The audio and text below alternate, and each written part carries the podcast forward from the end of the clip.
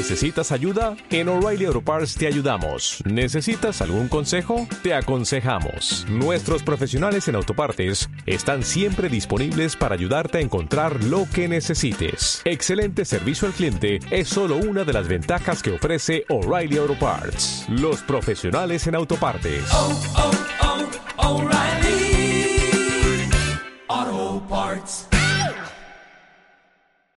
Hola, ¿qué tal? Yo soy Irene Rodrigo del EM. A lo mejor ya me conoces porque has visto algún vídeo o has escuchado algún podcast mío, o puede que esta sea la primera vez que me escuchas. En todo caso, bienvenido, bienvenida a esta nueva edición del podcast que actualizo con la frecuencia que un poco me viene en gana porque soy más constante con los vídeos últimamente que con los podcasts.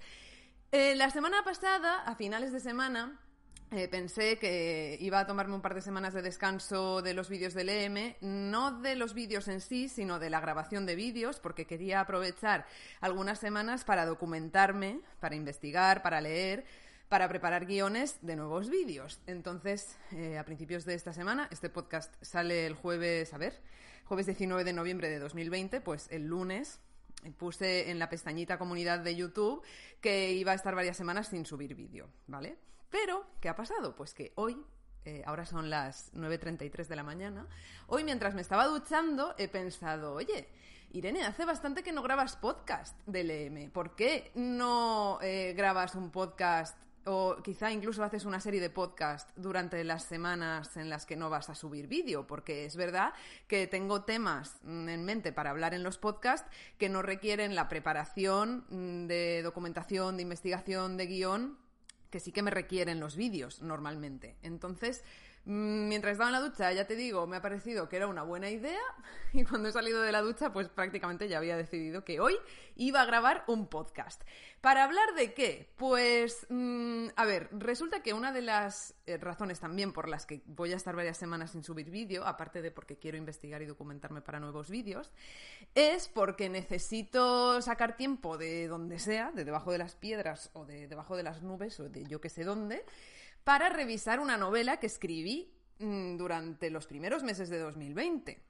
A lo mejor si me sigues desde hace tiempo, pues eh, sabes esto porque lo he contado alguna vez, lo, he mencionado en mis redes sociales y también en algún podcast y tal.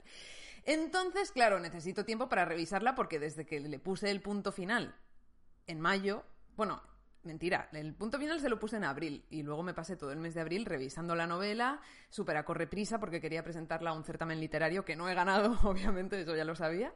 Em, pero ya desde mayo, desde que la presenté al certamen, ¡Uy! Que se me cae el micro. Es que está mi gato por aquí haciendo locuritas.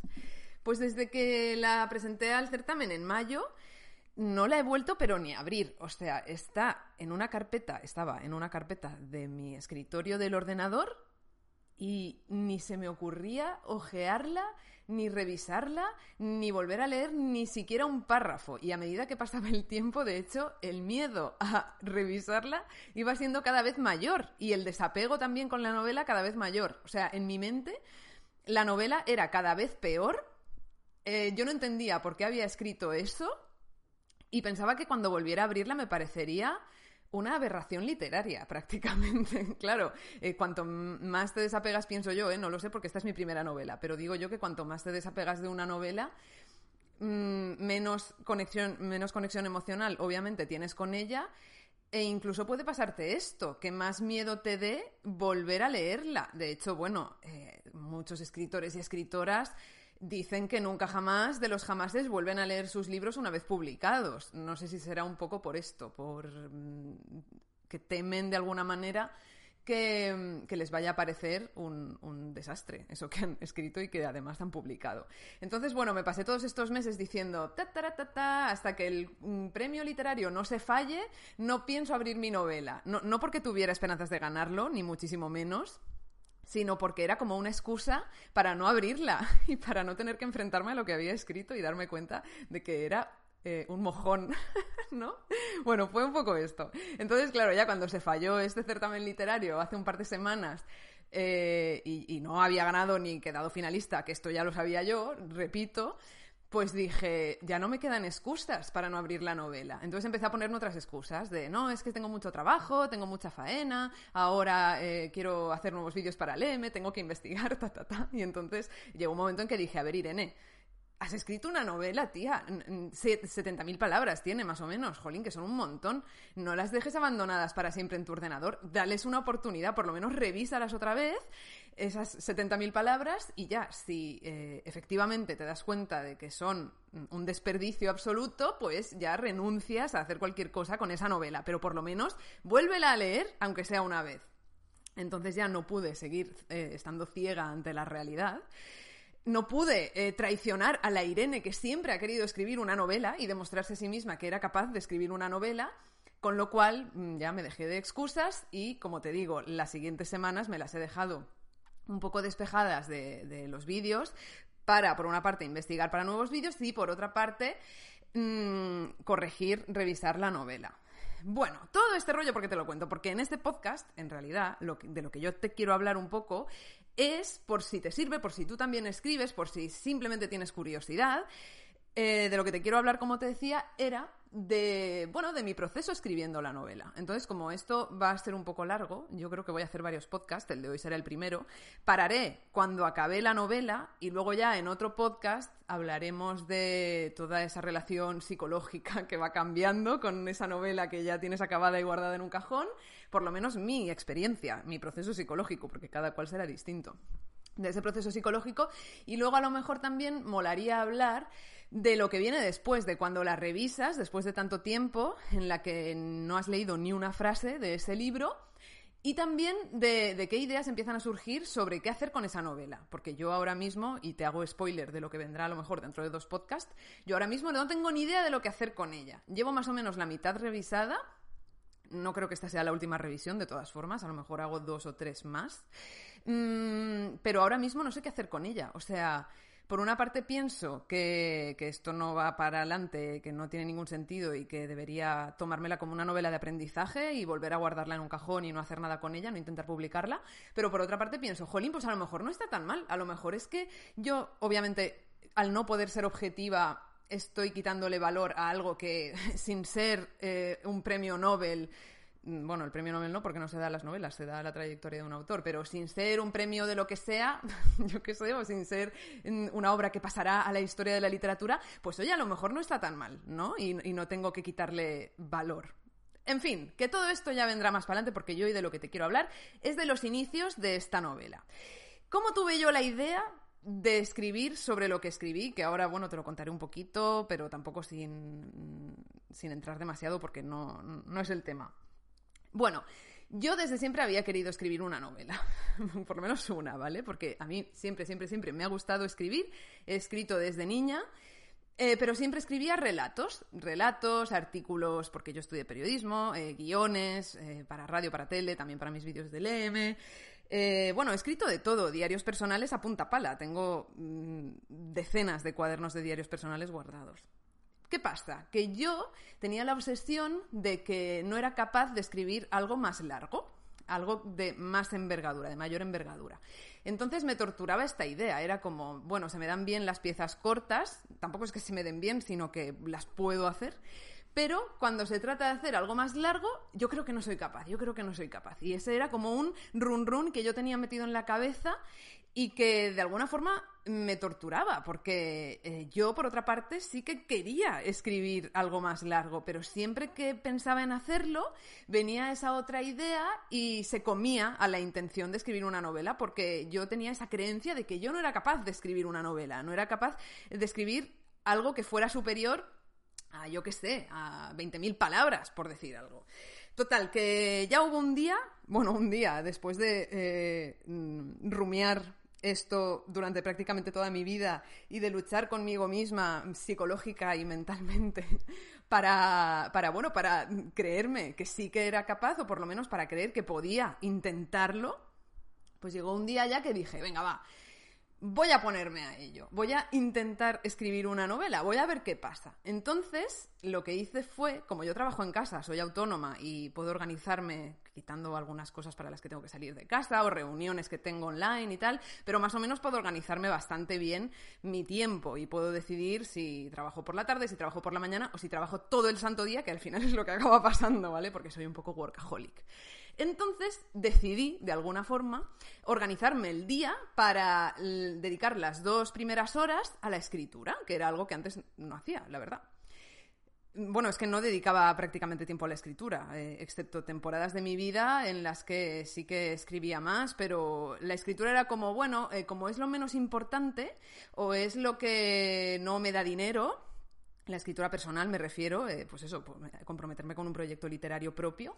Pues esto, si me da tiempo a las 7 de la tarde, cuando ya haya acabado de hacer todo el resto de cosas, pues sí, eso me pongo. ¿Qué pasa? Que a las 7 de la tarde, pues había días que a lo mejor seguía trabajando y otros días en los que no, está, no seguía ya trabajando, pero eh, no me apetecía ponerme a escribir, me apetecía tirarme en el sofá, acariciar a mis gatos y leer un libro o ponerme una serie, ¿sabes? Entonces, bueno, pues al final muchas veces no escribía.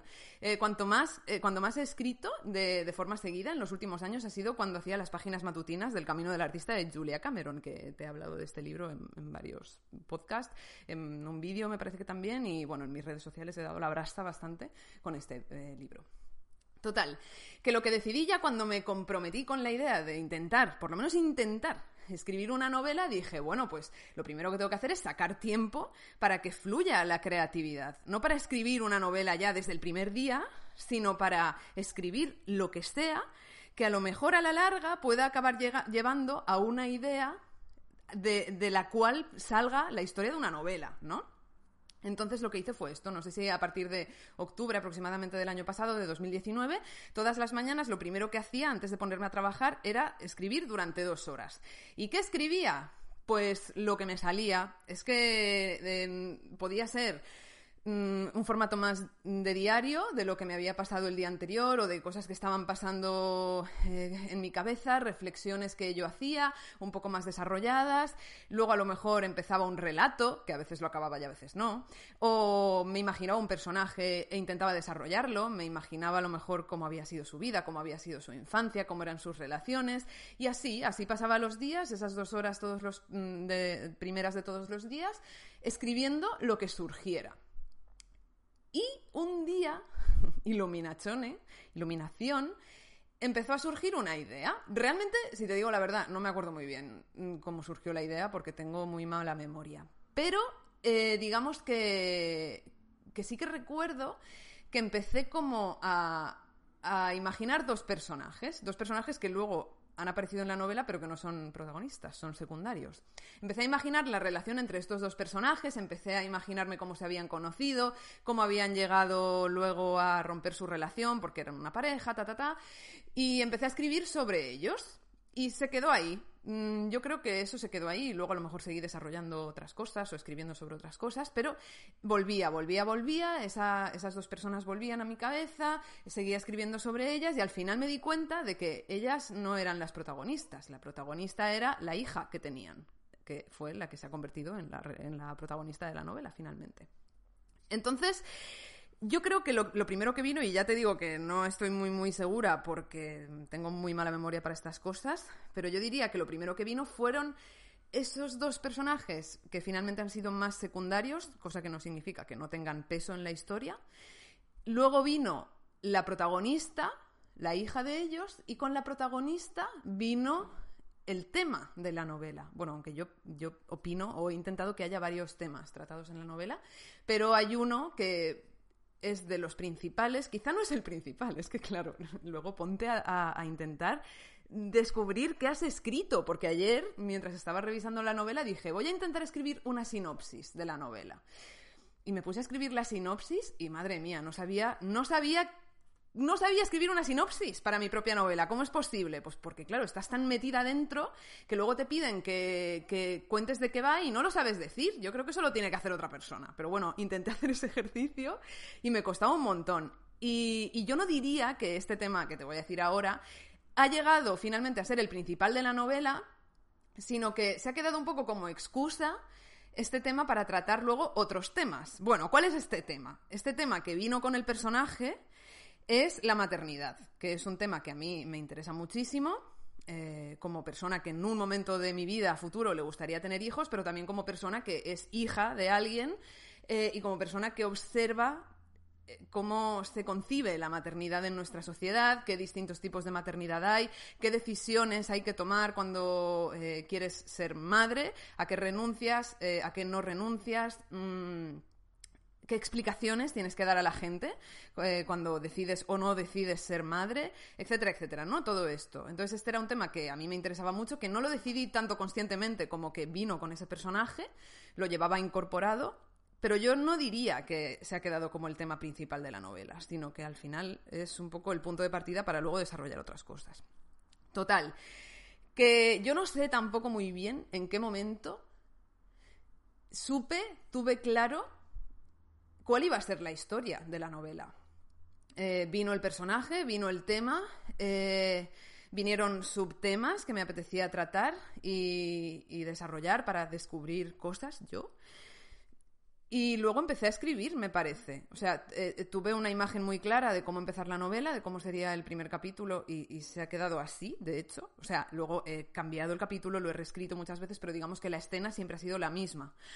Y, y a partir de ahí empecé a escribir sabiendo un poco por dónde iría la historia, y qué personajes aparecerían y, la evolución que sufriría la protagonista a lo largo de la historia, pero tampoco teniendo 100% claro qué pasaría en cada momento, que aquí es donde entra esta famosa división de los escritores de si son de brújula o son de mapa, ¿no? Los de mapa son los que tienen muy, muy, muy claro ya desde el principio, desde antes de ponerse a escribir, qué va a pasar en cada momento, lo tienen todo súper esquematizado, no dejan lugar a la improvisación, no a la improvisación en la escritura, en qué palabra voy a poner después de esta, obviamente eso es, mm, hay parte de improvisación, digo yo, sino en la improvisación de la estructura, de dejarte sorprender por lo que vendrá después, porque a lo mejor un personaje tiene una reacción que tú no esperabas y, decides que la historia va a desviarse y va a coger otro camino.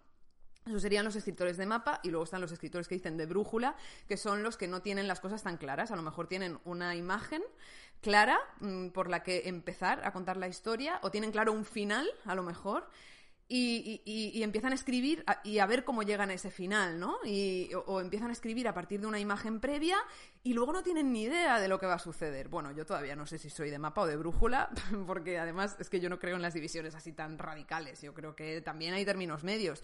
Y yo, por ejemplo, sí que me hice un esquemita de, sobre todo temporal, porque yo tenía muy claro que la novela empezaba en marzo y acababa en diciembre. Entonces yo tenía que, desde marzo a diciembre, eh, especificar qué pasaba en cada punto de la historia, porque me tenía que cuadrar todo muy temporalmente, pero sí que es verdad que dejé espacio a que pudieran pasar otras cosas y de hecho hubo ideas que yo tenía que luego no aparecieron y hubo escenas que fueron apareciendo sobre la marcha.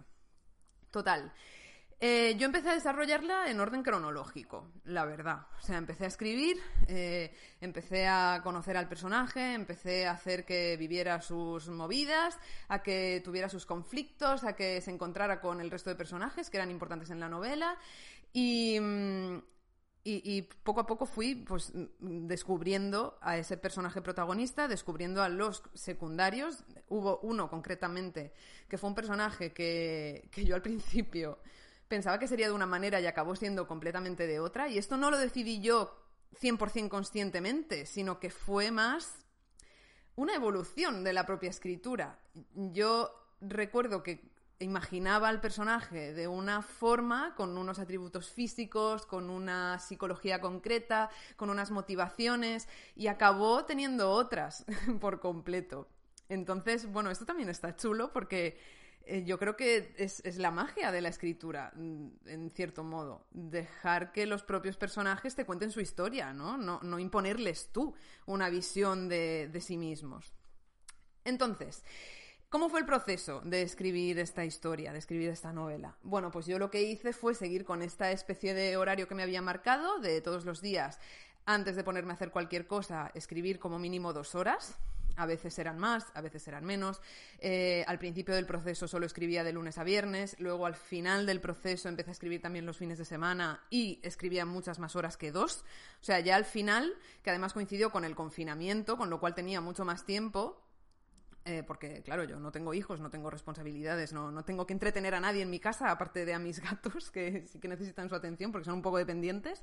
Pero digamos que no, no, no hay ningún ser humano que dependa de mí, con lo cual en el confinamiento yo no. Yo tuve esa suerte de que no tuve que ocuparme de nadie, eh, sino que pude dedicar más tiempo a mis propios proyectos. Entonces empecé a escribir más horas ya hacia el final del confinamiento. Eh, para mí esa disciplina fue súper importante. Y había días, obviamente, en los que no me apetecía escribir, sobre todo cuando más estaba, cuando más bloqueada estaba, cuando no sabía por dónde iba a seguir la historia, cuando me daba la sensación de que lo que yo había planeado que sucediera no tenía ningún sentido, cuando de repente me daba la sensación de que lo que estaba escribiendo era basura total. Entonces había días en los que prefería no tener que escribir, sinceramente. Pero he de decir que, vamos, fui súper disciplinada. Es que hasta los días en los que no me apetecía, escribía y luego me pasaba una cosa interesante. Uy, me pasaba una cosa interesante, que es que cuando me ponía a escribir, luego estaba contenta. A los 10 minutos, a los 20 minutos, cuando ya había entrado en el, fluir de la escritura y me había olvidado del resto de cosas, decía, jo, pues menos mal que me he puesto a escribir, porque ahora lo estoy disfrutando y ahora estoy viendo que están saliendo cosas chulas, ¿no? De aquí. Eh, pero ya te digo, a veces pensaba que lo que estaba escribiendo era un desastre total. Otras veces pensaba que estaba escribiendo una obra maestra. Madre mía, o sea, iba del, todo al nada. Y luego he hablado con. Bueno, luego y antes, porque la verdad es que tengo la suerte de dedicarme a algo que me permite estar en contacto con muchos escritores y escritoras. Y yo soy la pesada que siempre les pregunta, más que por sus libros, eh, les pregunta por, por, sus hábitos de escritura, ¿no? De hecho, te grabé un podcast. Bueno, eh, eh, muchos escritores grabaron para ti un podcast que te lo dejaré enlazado por aquí en los que te cuentan cuáles son sus rutinas de escritura. Está Sara Mesa, está Rosa Montero, pues gente que a mí me interesaba que te contara cómo es para ellos el proceso de escribir, porque para mí es algo que siempre me ha interesado muchísimo, muchísimo, saber de los escritores y de las escritoras, cómo escriben, eh, qué, pensamientos tienen acerca de la escritura, qué les une o, no emocionalmente a la escritura, cuáles son sus bloqueos, sus inseguridades, etcétera. Este es un tema que, vamos, si pudiera escribir una tesis doctoral sobre él, la escribía, pero no es el caso. Total, que pues sí, que, luego hablando con escritores y con escritoras me decían que, muchas veces eh, les pasa lo mismo, que cuando están escribiendo hay días en los que están seguros de que, de que están perdiendo el tiempo y de que están escribiendo un, un horror. Y otras veces se sienten en la cima del mundo y piensan que, que, vamos, que son unos diamantes en bruto y que con ese libro van a conquistar el mundo. Pero ni una ni la otra, o sea, eh, todo reside al final en el término medio, creo yo. Entonces, yo recuerdo que había días en los que salía de, mi despacho donde yo escribo y iba mi pareja y era como, madre mía, esto es un desastre, no hay por dónde cogerlo, yo no sé por qué empezaba a escribir esto. Y otros días que era como, buah, es que escribo súper bien, es que este libro va a ser la bomba, es que, vamos, mi libro en comparación con este otro que estoy leyendo, ¡buf!, le da mil vueltas. Y pues así, cada día era una sensación al final ya te digo, ni una ni la otra, porque ahora que la estoy revisando, esto es otro cantar. Bueno, ahora que la estoy revisando, más bien pienso que es un desastre, pero esto ya hablaremos otro, en otro podcast. Total, que, que vamos, que era una montaña rusa completa y total. Luego ya, ¿qué pasó? Pues que en el confinamiento pude escribir más. Además, la fecha de entrega para el certamen este en el que yo estaba empeñada en presentar mi novela, a pesar de que sabía que no lo iba a ganar, pero era como un objetivo que yo me había puesto y que tenía que cumplir. Total, que la fecha se acercaba, que la entregué el día antes de que se acabara el plazo. Eh, la fecha se acercaba y yo cada vez escribía más, era como, tengo que acabarla, tengo que acabarla. Al final la acabé un día en el que no pensaba que la iba a acabar porque yo pensaba que iba a durar un poco más y, de repente llegué a un punto que dije, uy, pero si la novela acaba aquí, si ya no hay nada más que contar. Entonces me acuerdo que fui a Quique, a mi pareja, y le dije, eh, que, que, que acabo de acabar la novela. bueno, el borrador, claro. Acabo de acabar el borrador de la novela. Y nos quedamos como diciendo, uy, porque claro, yo le había dicho a él, yo calculo que me queda como una semana o así. Y al día siguiente la acabé, pues porque lo que te digo, ¿no? Que si te dejas llevar un poco, si no tienes del todo un mapa marcado de los puntos que va a tratar la novela, de cada escena, pues a lo mejor te sorprenden estas cosas, que de repente eh, queda más corta de lo que tú habías pensado o acaba en un punto eh, que tú pensabas que no sería el final, pero ya te das cuenta de que no hace falta nada más, de que ese es un final perfecto, o bueno, un final que a ti te convence. Con lo cual un día la acabé y a partir de ahí, ¿qué empezó? Pues el tedioso, bueno, tedioso no, eh, a mí me gusta, no sé por qué he dicho tedioso, borra eso. A veces digo cosas que, vamos, que no tienen sentido, que no las pienso de verdad, pero que es la primera palabra que aparece en mi mente, ya ves tú, y no es cierta, porque a mí una cosa que me gusta mucho es revisar. De hecho, yo, que es lo que yo decía que era tedioso, que no lo es, porque empezó el mes de la revisión, de estar todos los días revisando la novela, no sé cuántas veces me la leí ese mes, pero a lo mejor diez veces puede ser, puede ser. Em, y a mí me gusta. De hecho, yo en la carrera, en periodismo, era la pesada que le decía a todos mis compañeros que por favor que revisaran los trabajos antes de entregarlos, porque había gente que era como, ya está, he acabado este reportaje, estoy hasta el gorro, le pongo el punto final y lo entrego al profesor. Y yo les decía, vamos a ver, no puedes entregar esto sin haberlo revisado tienes que revisarlo, porque a lo mejor esa revisión te hace darte cuenta de que eh, hay, bueno, primero faltas de ortografía, luego eh, errores de estructura y luego que a lo mejor, mm, pues repeticiones, mm, eh, yo qué sé, pues que puede haber tantas cosas, pero la peña, mucha peña no lo revisaba y yo era la pesada que revisaba todo, vamos, hasta la saciedad. Y además es que me gusta, ya te digo, de hecho me he dedicado mucho tiempo a ser correctora y, de, textos, porque es que me gusta mucho corregir y revisar, sobre todo si es a otras personas, si es a mí duele más. Total, que nada, empecé a revisar, mientras paralelamente había varias personas que se estaban leyendo la novela, o sea, se estaban leyendo el primer borrador, que no tiene nada que ver con lo que es ahora, ni con lo que será cuando ya decida que ya está bien de revisar. Pero bueno, ya se le empecé a pasar a personas de confianza para que me dijeran si lo que había escrito tenía algún sentido o si valía más tirarlo a la basura y olvidarme. Claro, ¿cuál fue mi error? Bueno, mi error no. A ver, por una parte estoy contenta de habérsela dado a las personas que la leyeron y estoy muy agradecida porque, porque son personas de, de mi entorno que comparten hábitos y gustos lectores conmigo, con lo cual Mm, yo sabía que me podían dar una buena visión y de hecho me la dieron. Hubo personas que incluso me pasaron la novela o sea, con anotaciones eh, y con comentarios y con eh, que a mí se me habían pasado y me las señalaban, luego con un feedback muy desarrollado, o sea que súper bien. Pero ¿qué pasa? Que cometí un poco el error de no dársela a nadie que, que no fuera, o sea, que fuera a darle igual mis sentimientos. por así decirlo, ¿no? Se la dio a personas que me quieren, o sea, que me quieren mucho. Entonces, y a las que yo quiero también. Entonces, claro, ¿qué pasa? Pues que todos fueron, yo creo que muy buenos conmigo. Y luego pensándolo dije, tío, se lo tenía que haber pasado a alguien con, lo, con quien no tenga tanta relación o con quien por lo menos... Eh, o, sea, o, o, alguien que por lo menos se dedique profesionalmente a algo, algo relacionado con la edición de libros, ¿no? Porque esa gente, aunque tenga relación contigo, pero está acostumbrada a, vamos, a destripar textos, a decir, esto está mal, esto está mal, sin pelos en la lengua, sin, sin que les duela cuál vaya a ser tu reacción. Entonces, ¿Qué pasa? Pues que todo, toda la gente me dijo que, que estaba muy guay y tal. Bueno, que había. Sí que obviamente me señalaron errores o cosas que no entendían del todo. O, o faltas de coherencia. O, cosas que a mí se me habían escapado, ¿no? Pero, pero bueno, esto es una lección que aprendo para la siguiente, que es, dale tu novela a alguien que te vaya a decir la verdad sin importarle tus sentimientos, por favor. Porque además, claro, eh, aunque, aunque es algo que yo pienso, por ejemplo, mi madre, mi madre la leyó, mi madre es mi madre, entonces nunca va a poder ser objetiva del todo. Ella va a pensar, yo creo, que mi novela está bien, como mínimo, porque soy su hija, es que claro, ¿no? O, una muy buena amiga mía, pues también, porque no va a ser objetiva del todo, bueno, nunca es posible ser objetivo del todo, pero vas a tener más, ¿cómo decirlo? Bueno, pues, pues sí, tu visión va a estar más, más a favor ya desde el principio de la persona que ha escrito esa novela y de su novela. No, no, no va a entrar en la novela eh, con con, una visión más eh, a priori negativa, que a lo mejor eh, a la hora de que alguien lea tu novela para darte feedback, está bien que entre con una visión más negativa o, por lo menos con una visión muy, muy dispuesta a fijarse en lo malo que contiene. Bueno, no sé si esto está quedando claro.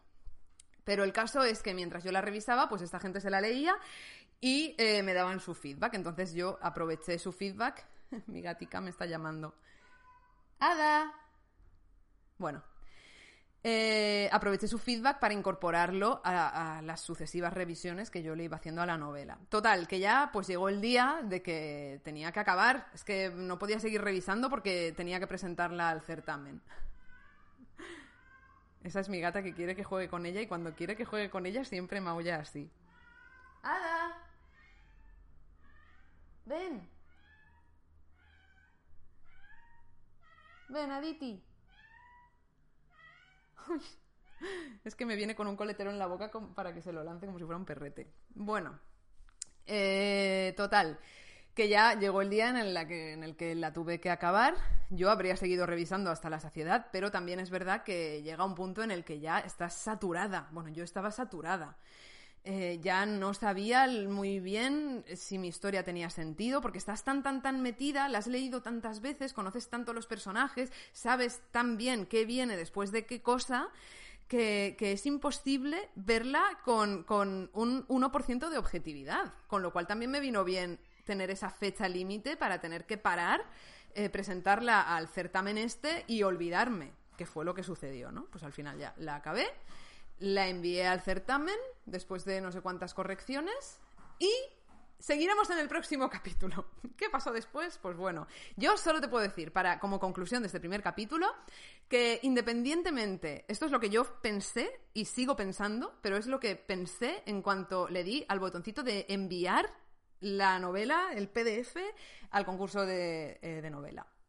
Lo que yo pensé fue, mira, independientemente de cómo haya salido, de si es buena, de si es mala, de si gusta, de si no gusta, de si cuando la vuelvas a leer dentro de seis meses te parece un bodrio o no, independientemente de todo esto, tú has cumplido tu objetivo, que era demostrarte a ti misma que eras capaz de escribir una novela. O sea, es que yo estoy súper contenta, pase lo que pase con esta novela. De hecho, a veces pienso, es que no voy ni a intentar publicarla. Y es posible que sea así, que ni siquiera intente publicarla. Y que mi objetivo está cumplido. ¿Cuál es mi objetivo?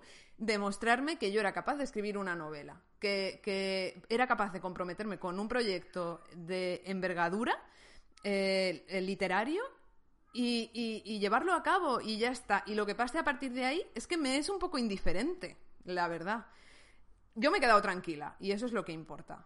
Eh, con lo cual, en el próximo episodio te contaré probablemente, porque aún lo tengo que pensar un poco, mmm, cómo fue eh, el proceso eh, psicológico, por así decirlo, que viví y que he vivido con, con, la idea de mi novela, con mi novela, durante todo este tiempo que no la he leído, ¿no? Cómo ha ido cambiando mi percepción hacia ella y cómo pasé de estar súper contenta con lo que había escrito a creer que, que, era horrible. Esto, y todo esto sin haberla abierto otra vez, claro, era solo como la percepción que yo tenía de lo que había escrito sin haberlo vuelto a revisar. Muy fuerte, ¿eh? Claro. Esto es como cuando a lo mejor mmm, conoces a alguien un verano, por así decirlo, te haces muy amigo de esa persona y luego esa persona se va a Asturias, porque es de Asturias y tú eres de Valencia y lo has conocido en Valencia.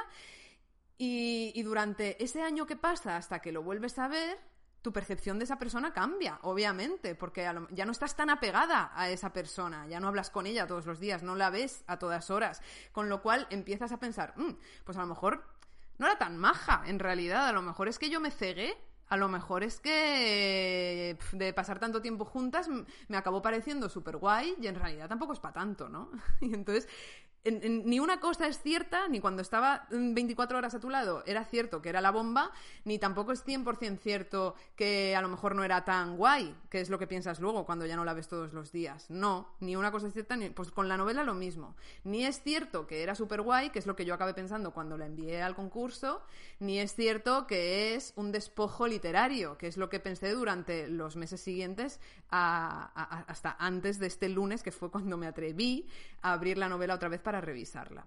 Entonces, bueno, todo esto ya te lo contaré en el próximo podcast. Espero que te haya servido para algo, si escribes, si no escribes, que por lo menos te haya entretenido o que te haya satisfecho tu curiosidad, yo que sé.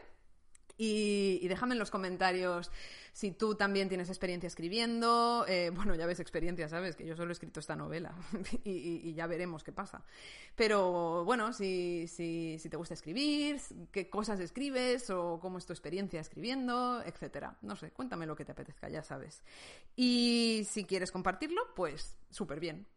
Nos, iba a decir nos vemos, pero no, nos escuchamos en el siguiente podcast y que disfrutes mucho. Espero que esto te haya gustado. Un besico. Chao.